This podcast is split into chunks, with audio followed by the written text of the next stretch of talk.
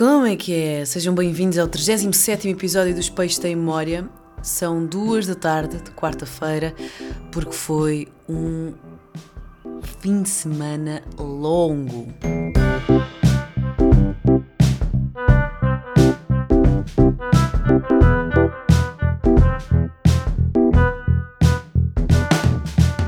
Como é que é? Espero que estejam recu- recuperados dos Santos Populares. Eh, eu não tenho a certeza se estou, porque desde quarta-feira, aliás, desde há uma semana que eu estou a um ritmo completamente alucinante para a minha personalidade. porque quarta-feira arrancámos para o Porto, a Mega Hits arrancou para o Porto para fazer eh, o Primavera Sound. Foram três dias longos para mim. Uh, Sexta-feira fiz uma emissão de 6 horas numa HM, não perguntem porquê. E apanhei um avião para Faro, foram buscar até uh, uh, ao aeroporto para depois ir para o Alvor, para a prainha, para ter uma despedida de solteira que durou até segunda-feira. Segunda-feira cheguei a casa cedo, cedo não, tarde aliás, tipo às, às 6. Tinha um jantar às 8, que era a continuação da despedida de solteira, um, que culminou nos Santos Populares. Portanto, obviamente que ontem estive a hibernar para sempre. E mesmo assim, hibernar não envolveu dormir porque tinha a cabeça demasiado ativa para dormir. Corpo muito cansado, cabeça super ativa. Não sei se já, já vos aconteceu. Mas, antes de, antes de mais, uh, são duas da tarde, portanto, provavelmente vai haver uh, motas, carros, uma ou outra a pitadela, quem sabe, talvez a minha cadela ladrar, não faço ideia, e figas para que não haja obras também. Mas vamos, vamos ao Primavera Sound, foi incrível, foi o primeiro festival de, de, deste ano, primeiro festival a sério. Uh, mesmo com a chuva foi incrível. Uh, é uma chatice, literalmente. A chuva, pronto, é uma chatice porque molha muito, bastante. E não estava só a chuviscar, estava a chover torrencialmente. Um, mas havia uma particularidade que melhorava toda a situação, que era o facto de não estar frio. Como não estava frio, era suportável estar à chuva ou estar molhada. Portanto, no, no, no, no final do concerto de Kendrick, que foi logo no primeiro dia, estava cansada de ter os pés molhados, mas no dia seguinte choveu outra vez e pronto, olha, é o que é. E, e depois às tantas foi super, foi super engraçado. Então, estou a receber e-mails esta hora. Uh, às tantas foi super engraçado porque uh, o concerto de Fred Again, que para já foi incrível, ele é mesmo incrível, é incrível porque ele é extrasensorial. E se chegaram agora ao podcast e não fazem ideia quem é, que é o, Fred Again, uh, eu já falei dele, falei dele há uns episódios, porque achei que tinha descoberto a música perfeita e a fórmula para a música perfeita. E fiquei completamente apaixonada por ele, pelos seus, pelos seus álbuns, pelas suas criações, pelo seu tiny, pela sua Tiny Desk. E, e agora estou completamente apaixonada pelo concerto dele, porque ele é extrasensorial. Ele é completamente emocional naquilo que faz, naquilo que produz e naquilo que mostra ao público. Ele é super querido, tem um ar amoroso. Amoroso. E depois, como ele agarra em pessoas reais. Aliás, tem dois álbuns chamados uh, Actual Life.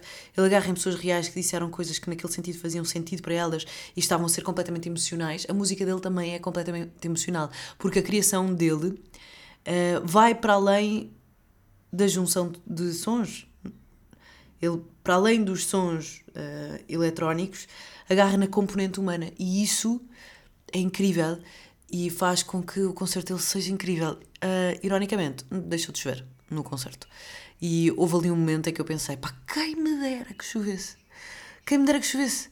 Isto está a ser tão mágico. Se estiver a chover, ainda vai ser melhor. No início estava a chover, depois deixou de chover e eu às vezes estava tipo: ah, por favor, que chova.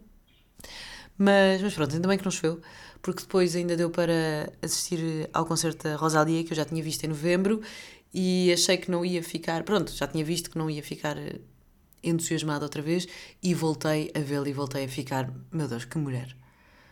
Que mulher sexy! Que deusa da natureza! Não sei explicar. Ela é uma mulher. Ela tem curvas, ela é uma pessoa completamente normal só que também é super emocional. Uh, não é. O facto. Ela é uma super estrela, mas sem ser uma. Não é tipo Beyoncé style. não é uma diva, ela é uma musa. É isso, ela não é uma diva, é uma musa. E, e pronto, foi muito fixe. Uh, dito isto, aconselho a toda a gente um concerto de Fred Again quando ele vier a próxima vez em Portugal, a próxima vez a Portugal, aliás, ou se estiverem num sítio qualquer onde ele vá tocar, aconselho-vos a ir porque é mesmo muito, muito bom. Porque hum, ele tem 27, 28 anos e, e é. A cabeça dele está completamente. Nasceu para. Ele, ele encontrou o seu rumo. Ele descobriu que gosta de juntar sons e é o melhor a fazer isso. Porque trabalhou muito para isso. E mais uma vez toca no talento e no trabalho. Uh, ele podia ter essa, essa queda para a junção de sons, mas trabalhou muito para que essa junção de sons tocasse a, a outra pessoa, a pessoa que ouve e consome a arte dele. É muito fixe, gosto muito. Vou puxar a cadeira para, para, para a frente. Não se assustem, está bem? Pronto. Despedida de solteira, foi super fixe. Fizemos uma, uma série de coisas. Fizemos uma gincana, que é muito divertido porque há anos que não fazia uma gincana. Eh, eu sou muito competitiva, portanto foi muito divertido. Fomos ao karaoke, que mais divertido foi, porque normalmente os karaokes estão sempre cheios de gente. Aquele tinha tipo, sei lá, 10 gatos pingados ingleses e nós éramos 15, portanto nós ganhávamos. E portanto foi muito divertido. Depois houve um quiz baseado naquele episódio de Friends, sabem? Quando eles mudam de departamento. A Joana, que é a minha amiga que se foi despedir da sua vida de solteira, é completamente obcecada. Ah, um soluço. Uh, uh, obcecada por Friends. Então fize, fizemos um, um quiz baseado nesse, nesse quiz. Portanto, estava, foi giro. E os Santos Populares ainda mais giros foram porque é sempre divertido, embora seja uma grande merda. porque é giro, uma pessoa diverte-se e está toda a gente na rua e Lisboa é capaz de ser a cidade mais aleatória do mundo no dia 12 de junho à noite. Uma pessoa que só conheça Lisboa no dia 12 de junho à noite não tem plena noção do que é que é a verdadeira Lisboa. É, são autocarros de caixa aberta com pessoas mascaradas a gritar Boa Vista, Boa Vispa, Vispa, Vista. Pessoas com cerveja na cabeça, a comer sardinhas no pão, a ouvir música má, porque é a melhor música sempre aos Santos Populares, mas na verdade não é assim uma música tão boa. Eu só queria ouvir o acordeão na segunda-feira. Eu precisava de uma real que desse acordeão. Tipo, eu não quero ouvir acordeões, normalmente. Mas na segunda-feira cresce-me uma veia folclórica e, e popular, como a todos nós, e é delicioso. E nós sabemos que vai ser horrível para chegar a casa, vai ser horrível para encontrar num sítio onde se esteja tranquilamente, vai ser horrível para encontrarmos os nossos amigos. Não há rede, não há nada, não há casa de banho, meio selvagem, não é? Toda a gente faz xixi no meio do chão, mas nós vamos todos os anos, queixamos imenso, mas acabamos por nos divertir imenso. Agora, acho que não faz sentido arraiais estarem a passar I'm losing it. Eu diria que não faz sentido. Mas, mas pronto. Porque, enfim, para isso somos ao Urban. Uh, e eu vou pegar numa coisa que me disseram há uns tempos que eu não fazia ideia, porque se calhar nunca tinha pensado sobre isso. Mas é o ambiente tóxico que se vive nas marchas populares. Porque, pelos vistos, as marchas populares são, têm um ambiente bastante agressivo. Porque é uma competição. Um, e claro que isto me levou a pesquisar quando é que começaram as marchas populares, como é que isto ganhou esta dimensão, porque é que existem os centros populares, mas se calhar já vamos lá, porque primeiro eu falei com um amigo meu que, que ele, ele faz parte das marchas, mas das marchas uh, populares de Cascais, que não é a mesma coisa não é o mesmo ambiente. Uh, portanto, fui em missão, fui perguntar ao David. Onde está o meu telefone? Não sei. Fui perguntar ao David se as marchas populares de Cascais também tinham este ambiente tóxico e o que é que ele me respondeu?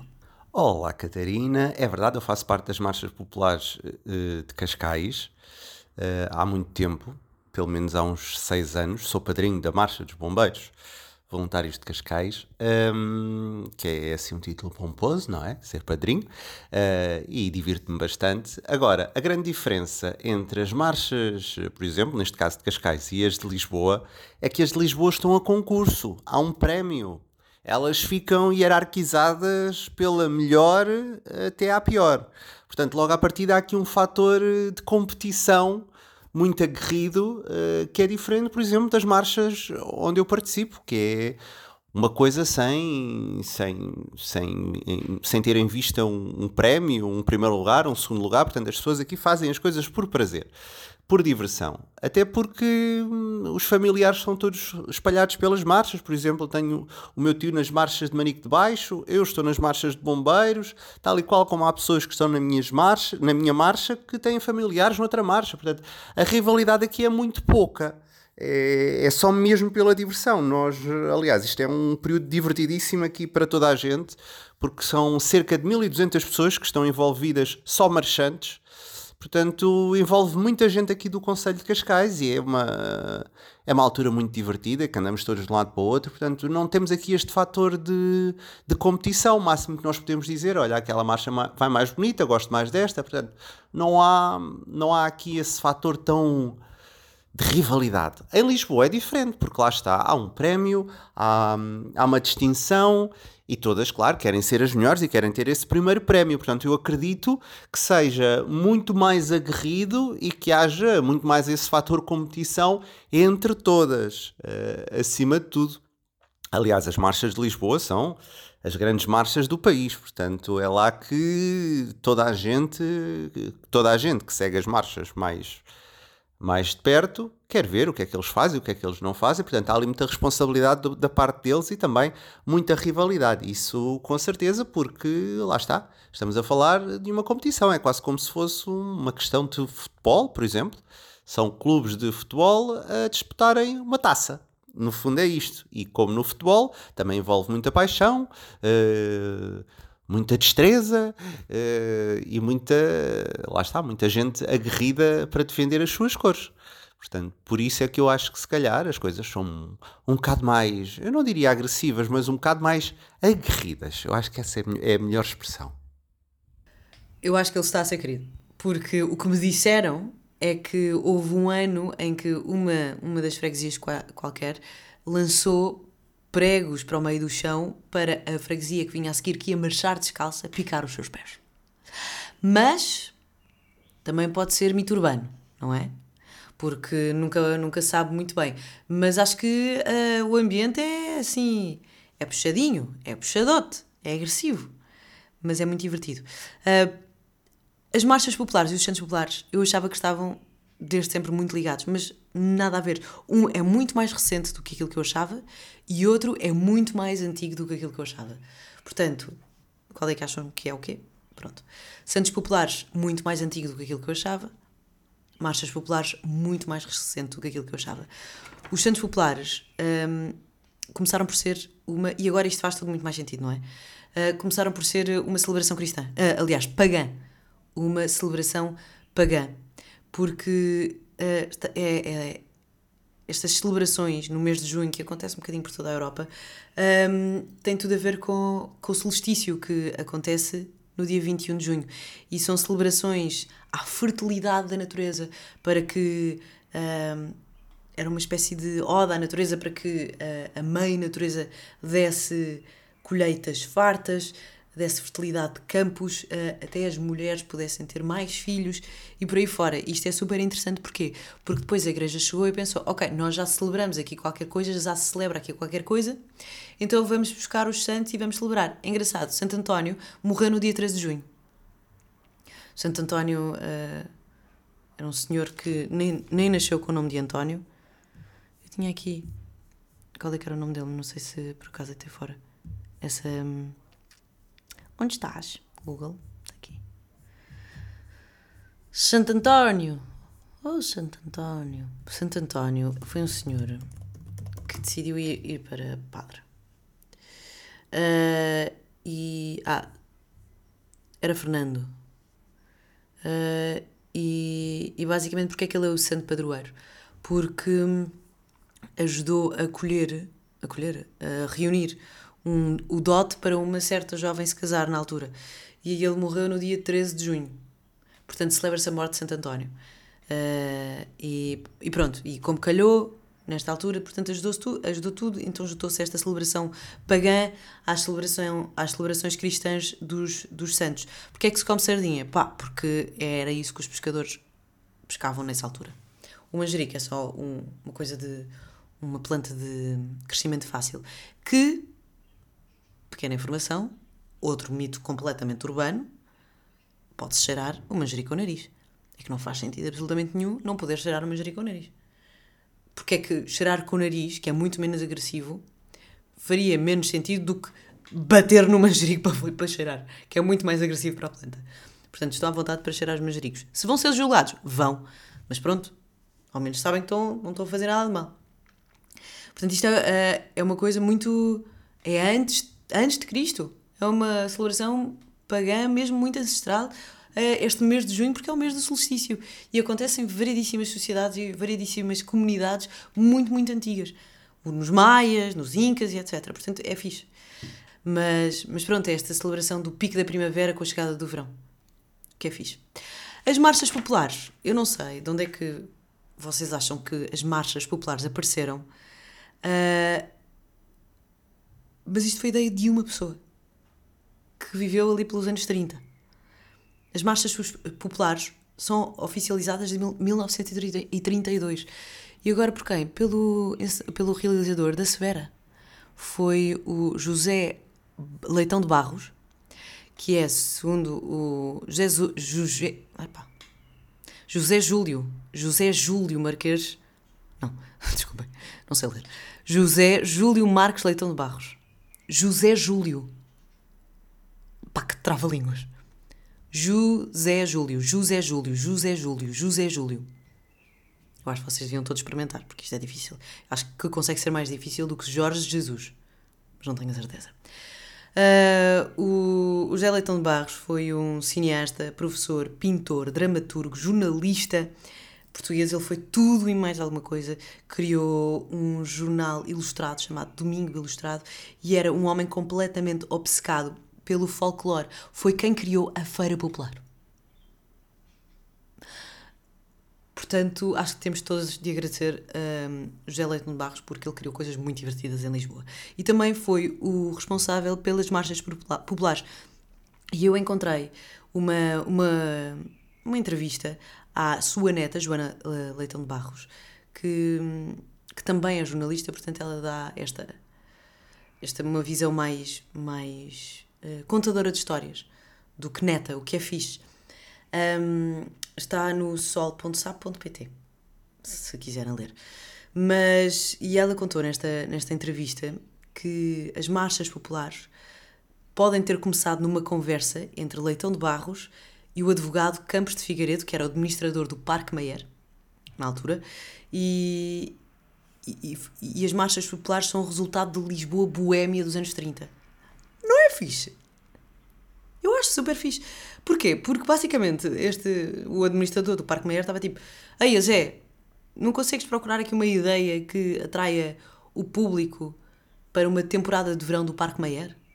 E o José Leitão de Barros, que era uma pessoa extremamente criativa e adorava criar coisas porque era do teatro um, e a vida dele era pôr coisas para o público observar e ficar completamente encadeado pela, hum, pela magnificência das coisas. uh, e ele gostava da altura dos Santos Populares, que já eram, eram festinhas que aconteciam por Portugal inteiro e, ele, e a primeira ideia que ele teve foi juntar várias, vários, vários ranchos para fazerem um espetáculo ao pé do Parque Mayer. Uh, e ele viu vários, ele via, e ele lembrava-se que nessa altura via sempre várias crianças e várias pessoas das vários, dos vários bairros de Lisboa descalços a dançar, uma coisa muito popular mesmo. Uh, mas ele agarrou no popular e transformou-o em teatro, quase teatro de revista, não é? E, hum, e primeiro, no, em 1932, que foram as primeiras marchas populares, houve três freguesias que se inscreveram, que foi Barro Alto, Alto Pina e Campo e e o primeiro bairro vencedor de sempre das marchas populares foi Campo. E é engraçado porque quase 100 anos depois, foram, são 90 anos, 90 anos depois, um, agora são 20 marchas populares que têm um, um concurso na maior arena do país, que é o Altice Arena, e depois descem uma das maiores e mais importantes avenidas de Lisboa. É incrível como é que isto, como é que isto comercializou os centros populares, porque 90 anos depois há um dia em que nós saímos todos à rua, que é o dia de Santo António. Um, e, e isto tem muito a ver com, com esta, este êxtase geral dos lisboetas, das freguesias que saem às ruas. Claro que agora isto está a transformar-se para um momento só de festa e de. Mas, mas o folclore não, não, não fica de lado, nem o popular, nem, não, nada fica de lado. Continuamos a comer sardinhas. Um, e, e, isso é muito interessante. E, e às vezes há tradições que, embora uh, estejam em constante mudança, não podem morrer porque é bonito, não é? É só porque é bonito. Comer sardinhas. Ou ir dançar música que não se dança ao longo do ano para celebrar a vida e a fertilidade. É maravilhoso. Claro que agora não é isso que nós temos em mente, mas é bom saber de onde é que isto vem. Que é para percebermos a importância de, do popular e do folclore. Um, e eu retirei um, só uma, uma pequena frase de, desta reportagem porque achei bonito.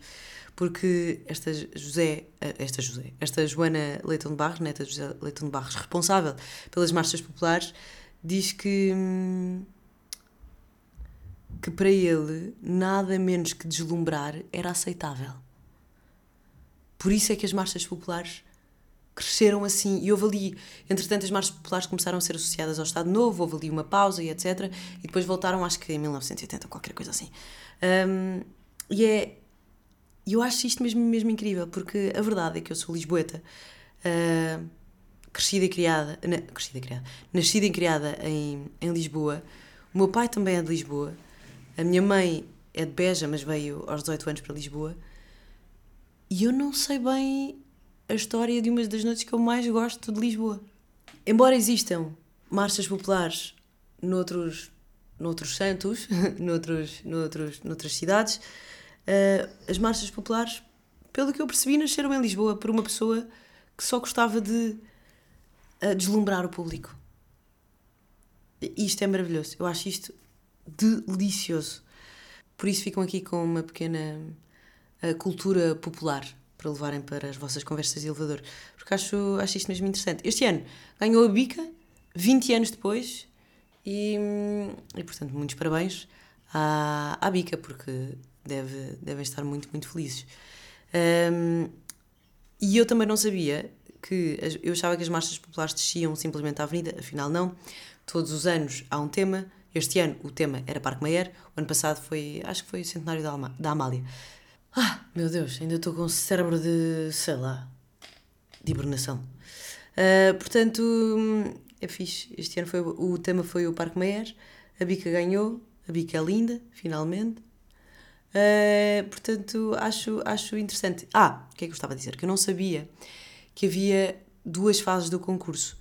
Ou seja, eles inscrevem-se tem de criar fatos, coreografia, uh, música, tudo tudo isto. E depois tem a primeira fase do concurso, que todos nós podemos comprar bilhetes, aliás, até se vende na FNAC o bilhete, uh, para assistir à primeira fase do concurso no Altice Arena e depois o desfile na Avenida da Liberdade. E depois sabe-se quem é que é então o vencedor das marchas populares. E, e por isso é que é tão. Uh, competitivo, é tão agressivo. E, e, eu estive à procura do prémio. Não sei, não, não sei que raio de pesquisas é que eu fiz, porque não o encontrei muito bem. Mas acho que o prémio são 5 mil euros. Deve ser 5 mil euros para a, a freguesia. Uh, portanto, já, está-se bem. Há para construir assim uns, uns chafarizes e um chafariz. Um chafariz. Uh, portanto, é, é divertido. E eu gostei de. Pá, gostei de saber isto.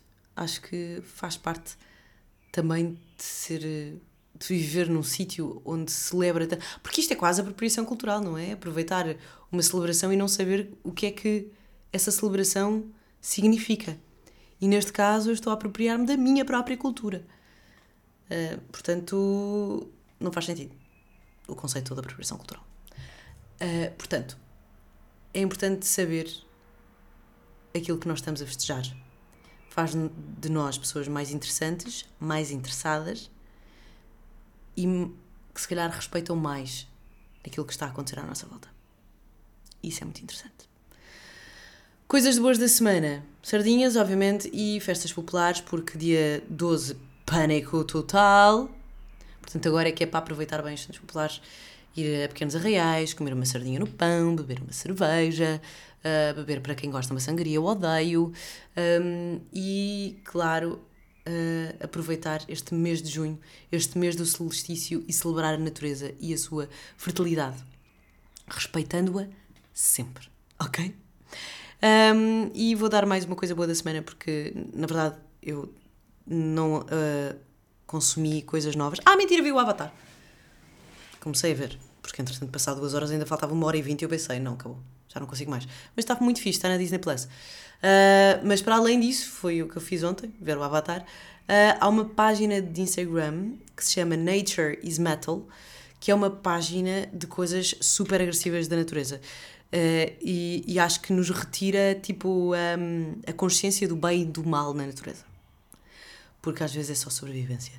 E, e é muito interessante. Vi uma vez um, um louva-a-Deus a comer um, um colibri, que nem sabia que era possível, a matar mesmo um colibri. Estava no bebedouro do beija-flor, quando decidiu com as suas tenazazinhas e com as suas, suas praying hands fazer assim, tá, tá! Uma cena de karaté e matou o colibri. Acho que comeu, lá está a ambulância. Ok, ok.